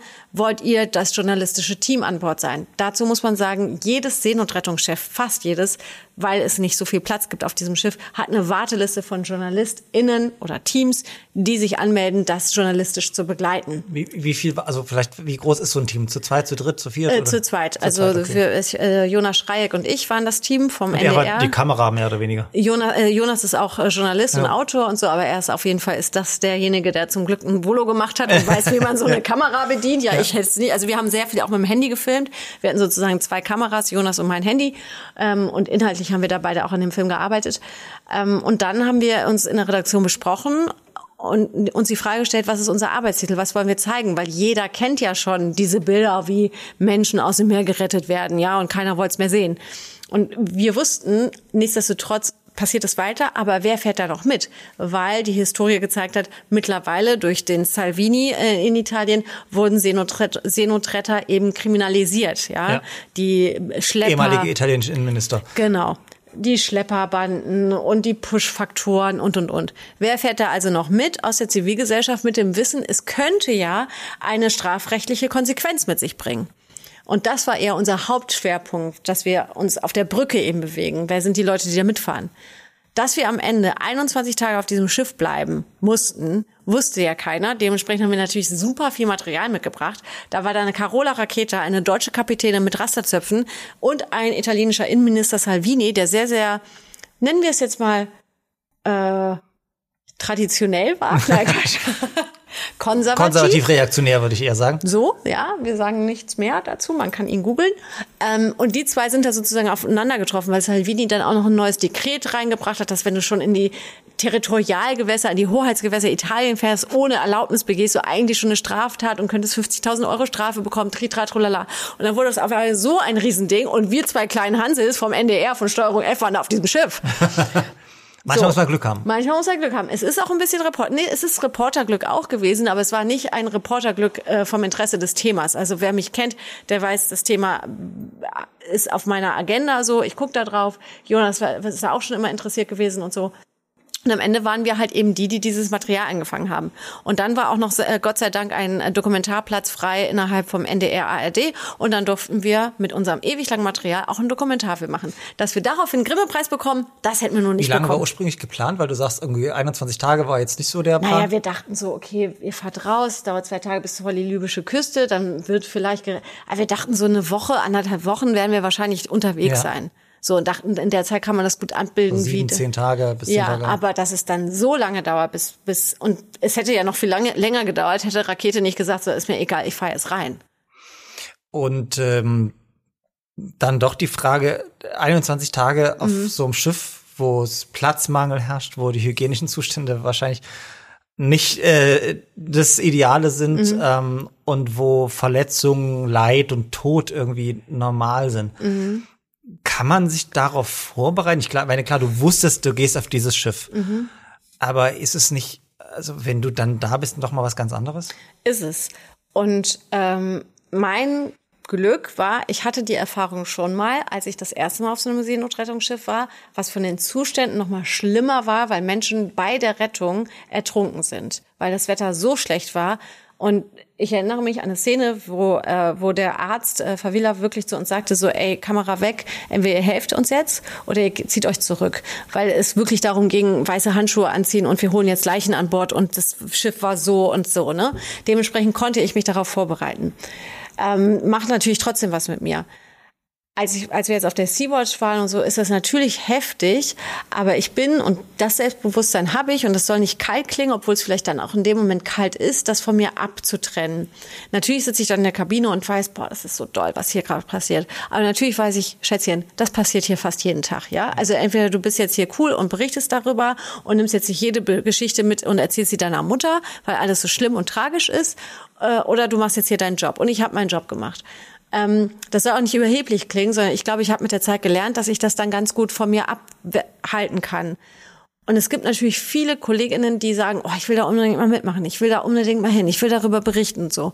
Und ich muss sagen, man muss ehrlich mit sich sein, kann ich das oder kann ich das nicht? Weil niemandem ist geholfen, wenn das zu nah ins, ans Herz geht. Da machst du deinen Job nicht gut und dann hilfst du den Leuten an, auf diesem Schiff auch nicht, weil die haben Besseres zu tun, als sich um, um dich zu kümmern, weil du gerade merkst, oh Gott, ich wurde vergewaltigt und ich muss mir das jetzt hier anhören, weil es ist heftig. Und das musst du, dann musst du hart sein, sagen, das nehme ich mit ins Privatleben, ähm, aber das hat hier nichts verloren. Und diese 21 Tage beschäftigen die dich tatsächlich bis heute? Oder abgeschlossen Kapitelfilm ist abge also klar, du wirst heute immer noch auf wie auch bei uns auf diesen Grimme-Preis angesprochen, aber ich, ich stelle mir das so schwer vor, tatsächlich das, was du dort erlebt hast, hast du zwar vorher in Teilen schon mal erlebt, aber lässt einen das jemals komplett los? Naja, ich würde jetzt nicht sagen, dass mich das konsequent begleitet, aber ich glaube schon, und da bin ich dankbar für, dass ich die Erfahrung gemacht habe, zu sagen, ich habe aber mit den Leuten gesprochen, die das erlebt haben. Ich habe mit Leuten gesprochen, wo wir sagen, das sind Wirtschaftsflüchtlinge, ja, wo ich aber weiß, Moment mal, dieser Mensch äh, war in Folter, in illegaler Folterhaft in Libyen, ja, und ich habe die Narben gesehen und ich habe ein besseres Verständnis dafür, warum sich Menschen auf die Flucht begeben und ich habe ein besseres Verständnis dafür, dass man eher sagt, ich riskiere es, ähm, mehr zu ertrinken, als noch einen Tag länger in einer illegalen Haft in Libyen zu bleiben. So, das sehe ich als Mehrwert auch für meine Arbeit, um da besser drüber sprechen zu können. Natürlich macht das was mit mir, aber ich würde nicht sagen, dass mich das äh, psychisch in dem Maße belastet, weil ich eben weiß, ich habe einen Bruchteil davon kennengelernt, was die Masse betrifft. Und ich bin kein Kriegs- oder kein Krisenjournalist. Äh, ich habe Respekt davor vor Menschen, die wirklich in Krisengebieten hautnah nochmal dabei sind, die eben in Libyen das beobachten, wie Menschen wirklich versuchen, da rauszukommen. Und Tagtäglich. Ist, ist die Kapitänin für dich eine Heldin? Nein. Weil? Äh, weil sie einfach eine, ihren Job gemacht hat als Kapitänin. Sie hat einfach in ihrer Funktion als Kapitänin entschieden und nicht aus persönlichen politischen Beweggründen meiner, meines Erachtens, weil wir das wirklich hautnah miterlebt haben, wie lange da diskutiert und debattiert worden ist. Das war kein rebellisches und jetzt fahre ich rein, um zu zeigen und ich bringe diese Menschen als Helden an Land, sondern da wurde lange wirklich jede Nacht kam die Polizei. Das war ein, eine Debat, ein, ein Debattieren, ein Verhandeln, ein bürokratisches Mitarbeiten miteinander, mit Anwälten, mit der italienischen Küstenwache, mit den Polizisten. Da war nichts von Rebellentum. Und irgendwann hat sie die Verantwortung genommen. Ich bin Kapitänin dieses Schiffes und ich sehe, länger kann ich diese Situation nicht garantieren, dass sie glimpflich davonkommen. Ich riskiere gerade, dass hier Menschen aus Erschöpfung äh, über Bord springen. Und das verantworte ich nicht als Kapitänin. Und dann ist sie reingefahren.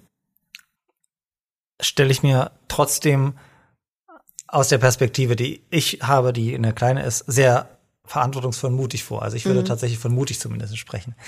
Ähm, schweres Thema, schwere Kost ähm, und der Übergang kann überhaupt nicht gelingen, aber trotzdem frage ich, du hast für diese äh, Doku dann, die dann mehr oder weniger zufällig entstanden ist oder du die Chance hattest, eine Doku draus zu machen. Der Sendeplatz beim NDR war, glaube ich, irgendwie 0 Uhr oder sowas, also spät äh, abends. Ähm, da hast du dann den Grimme-Preis bekommen äh, in der Kategorie, jetzt muss man nach Information und Kultur. Ich hoffe, das ist nicht falsch aufgeschrieben. Ähm, was macht das dann wiederum mit einem? Also du, du hast diese krasse Erfahrung gemacht, 21 Tage da gewesen und es ist cool, dass du eine Doku gemacht hast. Und dann kommt der Grimme-Preis irgendwie. Denkt man sich so, naja, möchte auch sein, oder wurde mal Zeit oder klar oder, oder was hast du dann gedacht in dem Moment und was hat es mit dir gemacht? Äh, Ich habe mich natürlich sehr gefreut. Die ganze Redaktion hat sich gefreut, weil weil wir eben in einer Branche arbeiten, wo, wo Preise einem auch zeigen, so da hat jemand oder eine Redaktion, das ist ja auch eine Redaktionsarbeit, das waren ja jetzt nicht Jonas und ich alleine, wir waren die ganze Zeit in Gesprächen mit unserer Redakteurin, unserem Redakteur in Hamburg und so. Und auch unser Justiziar hat uns sehr gut geholfen, äh, wie wir uns äh, zu verhalten haben mit Filmmaterial an die Polizei abgeben und so. Deswegen ist das so eine Teamarbeit, definitiv und immer. Ich habe mich super gefreut, total. Aber interessanter war eher die Außenwirkung. Wie reagieren oder wie nehmen dich auf einmal Menschen wahr, wenn du sowas wie einen Grimme-Preis bekommen hast, ja? Das ist ja wie Botox, ja? Auf einmal gucken alle und sagen, wow, du siehst so gut aus, obwohl du denkst, so, Moment mal, ich habe 15 Tage nicht geschlafen, ja? Aber jetzt hast du einen Grimme-Preis und alle denken so, wow, toll. Okay, da ich jetzt wahrscheinlich mit dem Grimme-Preis eher noch länger brauchen werde, Jan, setz mal bitte Botox auf die Liste. so, also auf einmal kriegst du eine Aufmerksamkeit und auf einmal denken auch alle Leute so, wow, du hast es geschafft. Also ich glaube, das Jahr mit dem Grimme-Preis und dem Dokumentarfilm war auch wirtschaftlich ein, ein schlechtes Jahr, weil du gehst, wir haben den Dokumentarfilm irgendwie in, in Kinos gezeigt und und und. Das heißt, da hinfahren, klar, die Reisekosten werden übernommen und so, vielleicht kriegst du eine kleine Aufwandsentschädigung, aber du verdienst ja kein Geld. Du willst deinen Film an die, an die Leute bringen und du verdienst auch nicht, Kinosaal Berlin ausgeverkauft. Ja, habe ich nichts von. Ich freue mich fürs Kino, aber so, ne, das finde ich auch wichtig, dass man das sagt. Das heißt nicht, dass ich 500 Tickets verkauft habe. Das hat das Kino gemacht und wir haben das, äh, den Film dem Kino zur Verfügung gestellt. Und natürlich läuft der Film in der ARD Mediathek, das muss man natürlich auch sagen. Aber es ist jetzt nicht so, dass man auf einmal denkt, so, ach, ich lehne mich zurück, die Leute kommen auf mich zu. Überhaupt nicht. Also du musst weiterhin als freier Journalist, als freie Journalistin deine Themen nach vorne bringen. Aber so ein bisschen stolz ist man doch schon und denkt sich so an mm, die Typen vom Bayerischen Rundfunk, tja, hat wohl doch gereicht, oder? Gib ehrlich jetzt, unter uns beides guckt niemand zu. Ähm, Moment, ich überlege. Also ja, doch, ein bisschen. Darauf äh, ein Getränk, Prost. Schön, schön. Ähm, Ja. Was ich mich dann noch frage ist, als künftige Bundespräsidentin, du hast äh, gerade ganz klar gesagt, das war ein Job, du warst auch, äh, hast da sämtliche äh, journalistische Neutralität ähm, an den Tag gelegt. Aber wenn man das einmal miterlebt hat, du kannst total äh, distanziert und objektiv, äh, soweit Mhm. es das geht, sein. Nerven dich, und ich wollte jetzt ku- kurz sagen, kotzen dich nicht manchmal politische Debatten in Deutschland an, weil ihr denkt so, ey, ihr kriegt gar nicht mit, was da gerade läuft. Also wie unpolitisch kann man als Journalistin dann noch sein, wenn man sowas mitgemacht hat? Naja, das Ding ist halt einfach so, wollen wir da, also wollen wir, dass wir eine humanere, humanitärere Politik haben, dann werden wir sie definitiv haben. Ich bin mir sicher, dass wenn PolitikerInnen auf solchen Seen- und Rettungsmissionen mitfahren, ähm, ihre, äh, ihr Dublin-Abkommen und so vielleicht nochmal überdenken. Ähm, und wenn man vor einer Flüchtlingsunterkunft in Süditalien steht oder auch vielleicht in Griechenland, da war ich aber nicht, dass man da auch nochmal drüber nachdenkt, ja. Also ich glaube schon, dass Begegnung, ähm, eine hautnahe Begegnung mit einer Situation, natürlich kann man sagen, na, das waren ja nur ein paar. Aber diese paar stehen für eine Masse von. Ich glaube schon, dass wir eine andere Politik hätten, wenn man in allen, und das ist jetzt nicht äh, egal, ob es jetzt Asylpolitik ist ähm, oder eine andere Politik, alles das, was man hautnah miterlebt, glaube ich schon, dass das dazu anregt, darüber nachzudenken. Wie wenn irgendwie der, äh, wenn Arbeitsminister oder ein Umweltminister oder so irgendwo eintaucht, wo man sagt so, oh ja, die Arbeitsbedingungen hier sind richtig hart.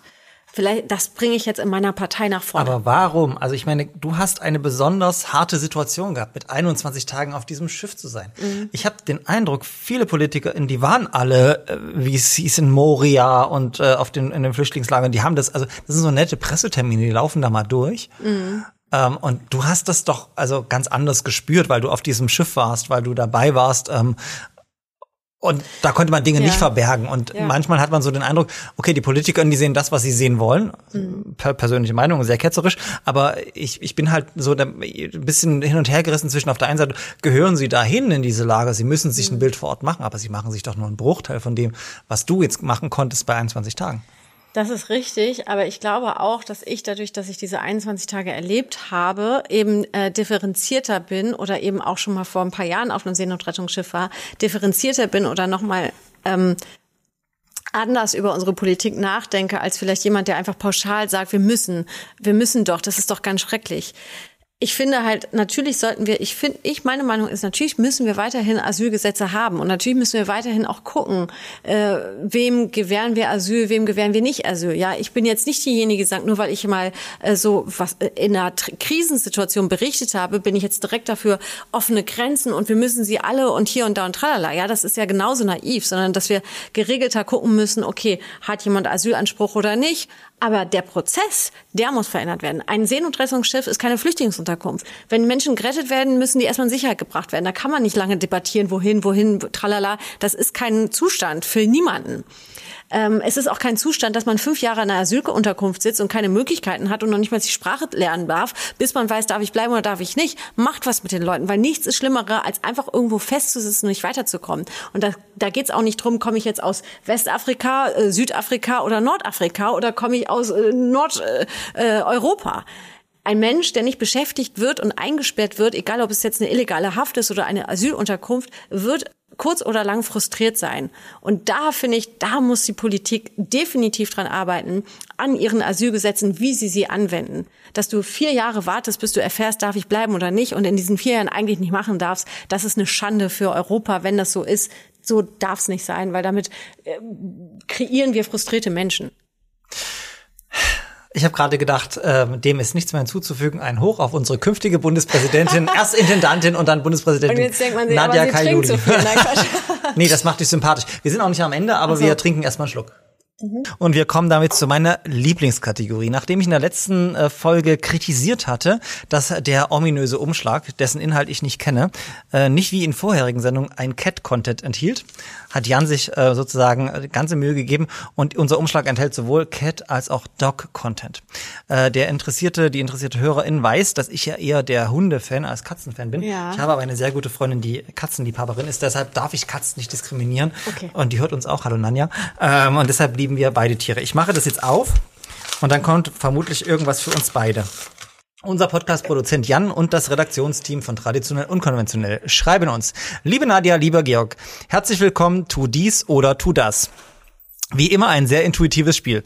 Greift, den, greift in den Umschlag und zieht einen Zettel, beantwortet die Fragen. Viel, nee, mit freundlichsten Grüßen, viel Spaß. Also mit freundlichsten Grüßen irritiert mich ein bisschen. Also Nadja, du musst ziehen und dann. Hast du aber trotzdem gut gemacht, Jan. Soll ich mal ein Foto von Jan machen und ihr blendet das ein?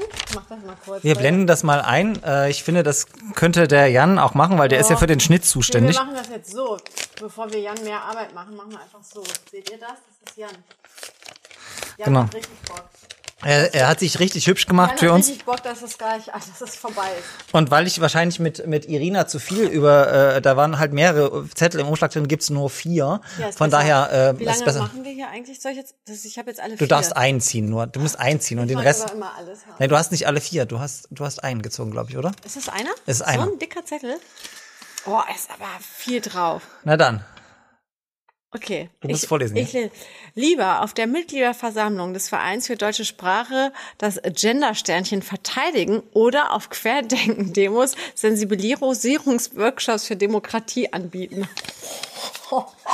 Also der Verein für deutsche Sprache ist äh, ein mir durchaus nicht unbekannter Verein, äh, die sich da, äh, ne, also das ist ja deine Aufgabe, also musst du antworten. Nee, ich habe sie dir doch vorgelesen. Sorry, Schätzchen, aber so nun nicht. Also Jan, beim nächsten Mal Gäste, die auch das machen, was ich sage.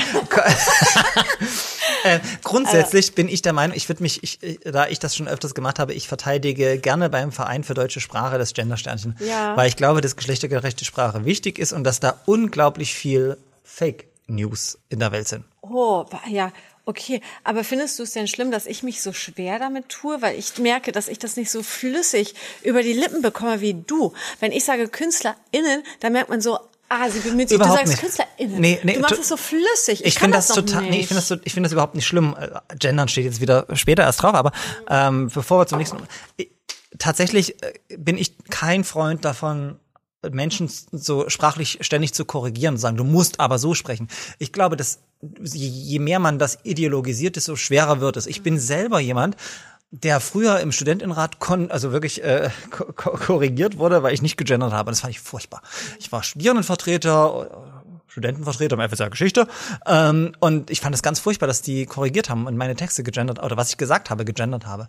Ich glaube aber heute, dass es auch schwierig ist, weil es kaum ein ideologisierteres Thema als diese sogenannte vermeintliche Gendersprache gibt. Wir alle haben ein Geschlecht und wir alle wollen auch berücksichtigt werden.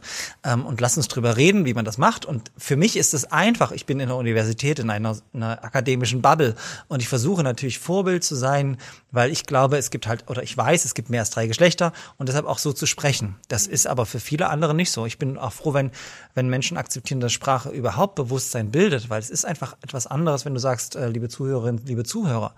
Das wissen wir aus Studien einfach.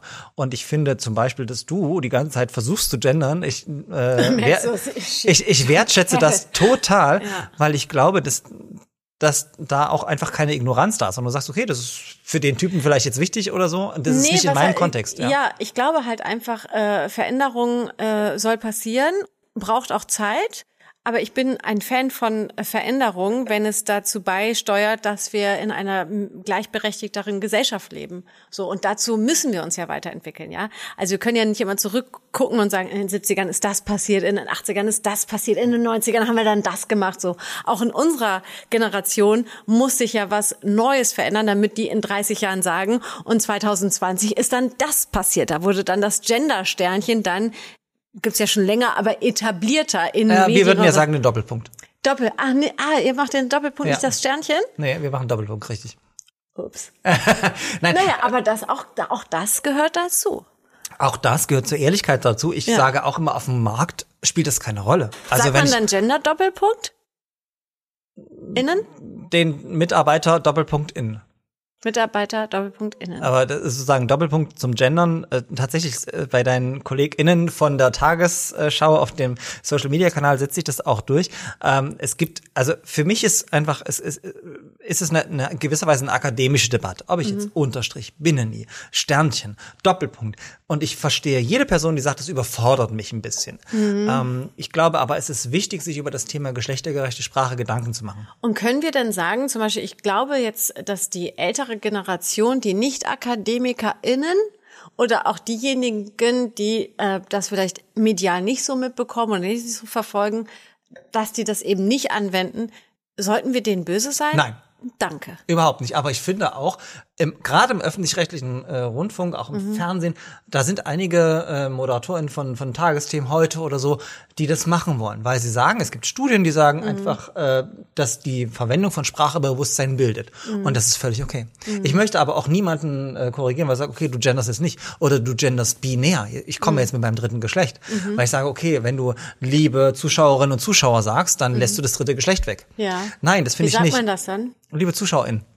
Ist auch kürzer. Ah, okay. Mhm. Aber das ist so, weißt du, wo ich sage, wir müssen drüber reden, wir müssen das anerkennen, aber wir sollten aufhören, uns gegenseitig ideologisch anzufeinden. Und im Wahlkampf, wenn dann gesagt wird, ähm, ihr müsst jetzt gendern oder an Universitäten, was ja nur mein äh, Spielfeld ist, dann wird man schlechter bewertet, wenn man nicht gendert. Das stimmt nicht. Das stimmt schlicht und ergreifend nicht. Es muss dann trotzdem, wie meinst du, dass es dann trotzdem authentisch und überzeugt werden, äh, gesprochen werden sollte? Oder Ich finde, ich finde, der Dialog auf Augenhöhe, der wertschätzende Dialog auf Augenhöhe ist es wichtig. Ganz ehrlich, du kannst im generischen Maskulin beschreiben. Ich habe einen ganz tollen Kollegen bei mir im akademischen Senat, äh, der eher konservativ ist, der sagt, er würde nie gendern. Den mag ich menschlich total sehr. Wir tauschen uns darüber aus.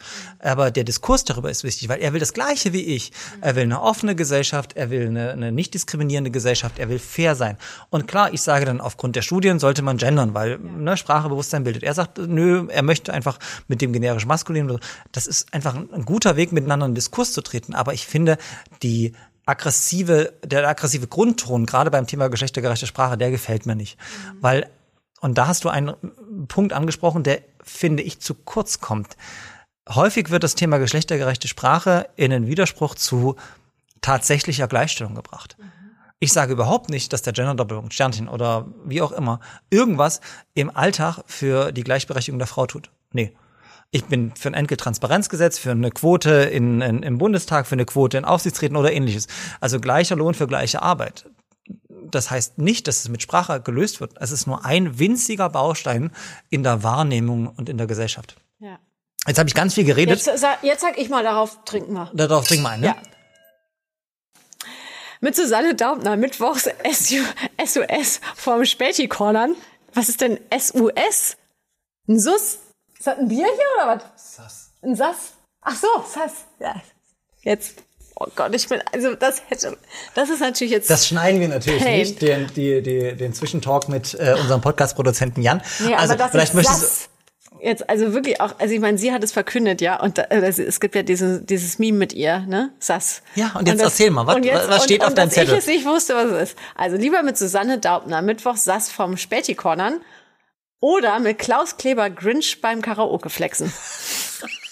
Okay, jetzt sind wir definitiv im Jugendsprech. Für alle diejenigen, die über 19 sind, könntest du das vielleicht kurz übersetzen, Nee, was du gerade beantworten musst. Ich, ich kann es überhaupt nicht. Also willst du eher mit Daubner oder Kleber abhängen? So, das, das, das ist meine mit Shortfassung. der Daubner und dem Kleber. Mit dem Kleber oder mit der Daubner. Naja, was willst du denn? Ich? Ja. Ist die Frage geht an dich. Ach so, die geht da ganz klar, Susanne Daubner. Ehrlich? Wir haben ja vorhin drüber geredet, dass sie immer die Anmoderation verkackt. Also ich finde immer das ganz schlimm, wenn sie mit macht und irgendwie, aber ich liebe Susanne Daubner. Ich finde sie auch, also Susanne, also Susanne Daubner kommt in dieser ganzen Debatte, wer ist bei der Tagesschau, wer geht von der Tagesschau viel zu kurz. Ja, und die ist großartig. Ja, die sie sieht immer perfekt Ey, gestylt und hat immer ihre Texte perfekt drauf. Großartige Frau. Ich finde auch, die Daubner, das ist Tagesschau.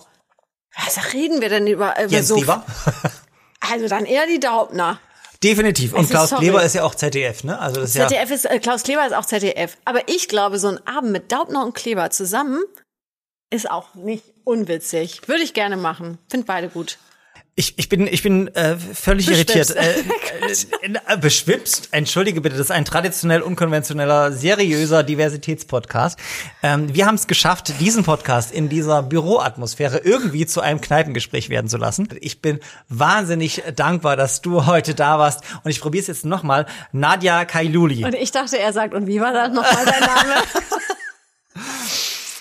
Danke für diesen wunderbaren Podcast. Ja, ich danke euch. Ja, ich, ich hoffe, das ist jetzt nicht das letzte Mal. Ich glaube, wir werden Dauer, Dauer GesprächspartnerInnen. Danke fürs Zuhören und Zusehen. Gebt uns fünf Sterne bei Apple Podcast, schreibt bei YouTube, wie toll ihr uns findet und wie schön diese unglaublich kompetente äh, und witzige junge Frau ist, mit der ich heute so viel Zeit verbringen durfte.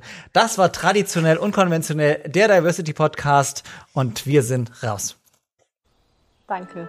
Dass du, also wirklich, das So, das war wirklich. Traditionell. Tschüss. Prost. Unkonventionell. Der Diversity Podcast.